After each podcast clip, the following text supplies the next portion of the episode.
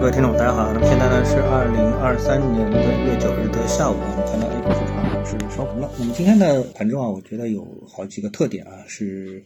值得跟大家一起来深入的交流一下。首先，我们来看大盘，整体是上扬啊，所以我们看到指数啊，基本上全部都上涨的，但涨幅呢又不是非常多。像上证指数涨了百分之零点五八，创业板指数涨了百分之零点七五，所以从这个原则上呢，并没有什么太大的一个区别啊。中证五百涨了百分之零点四五，所以呢，整体上全都是上涨的。然后黄白线的分布呢，基本上也差不多啊，也没有说白线比黄线涨得更多，还是黄线比白线涨得更多啊，所以呢也差不多。这里面呢，这个值得一提的呢，我觉得盘面的特点啊有。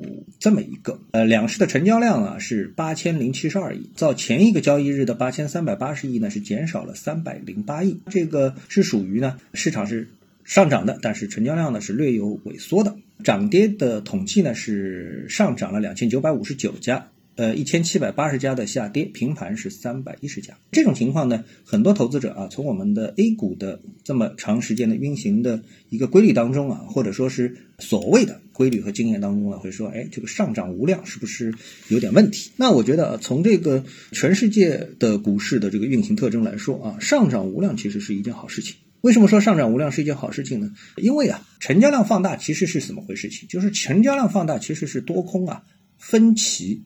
比较明显的时候，多头呢非常坚决的看多，空头又非常坚决的看空。大家呢对后市啊这个分歧非常大，分歧越大，大家呢就像两军对垒，一方坚守不撤，一方呢是拼命的进攻。这时候这个地方就很有可能就变成了这个绞肉机了，死伤惨重。成交量呢就是这么来的啊，这是一个非常简单的这么的一个道理。那么我们的 A 股市场呢，其实呢它没有一个指标叫波动率指标，在。美国股市呢，它有一个非常明确的这个波动率的这个指标。当然，这个波动率呢，它会前面叫什么历史波动率啊、隐含波动率啊。总之呢，它就是波动率。那么这个波动率呢，有什么用处呢？它就是为这个市场啊未来的一个波动可能的超预期的波动、超预期的这个变化、涨跌啊，给出一个报价。然后呢，就会有一批呢这个衍生工具，比如说期权啊、期权，然后呢，哎给出一个报价，等于说呢，你在交易的时候呢，会多一个。成本就是我们都不说对冲嘛，那这时候呢，你就会多一交易的一个成本，用这个呢来体现，就是用波动率来体现大家啊对未来市场看法。所以往往是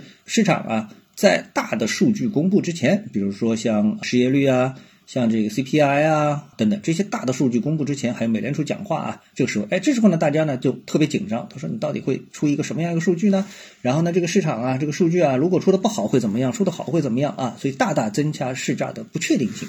这个时候，那这个波动率呢就提升了。然后呢，市场的多空的分歧呢，自然也就会比较大。于是呢，这个成交量就放大了。那么在我们的市场当中呢，由于啊缺少这样的一个指标的话呢，那我们呢，也更多的呢就是凭自己的感觉在看成交量是不是放大了啊，这个呃价升啊量增等等之类啊，用这种啊，其实这个表述啊是不精确的。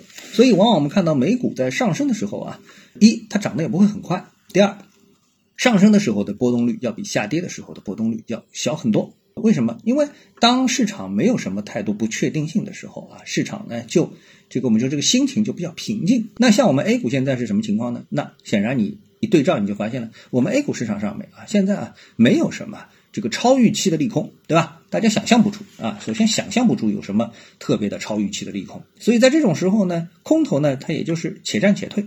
我们知道这个市场做空的能量啊，无非就是来自于一个是呃获利了结。另外一个呢是套牢盘，对吧？因为我们在个股上所谓的融券，这个我们基本上是可以忽略不计，所以我们市场呢没有明确的做空的力量，指数所谓的做空的力量也不明确，对吧？我们主要全部都体现在这个现货市场上面。所以呢，当空头不是特别愿意在这个价位上坚决平仓离场的话，那么这个市场呢做空的动能就不是非常的一个强烈。所以呢，表现为我们这个市场呢就是成交虽然是。萎缩的，但是价格是稳定上涨的。那这就是我们说目前市场的现状，也是我们看好未来大盘继续上涨的这么的一个动力。另外呢一个，我们来看看板块啊，板块当中呢，我们看到今天呢有这么一个特点，就是我们在早盘的节目当中跟大家说到的牙科啊、医疗这个板块啊，也就是说要进入集采的。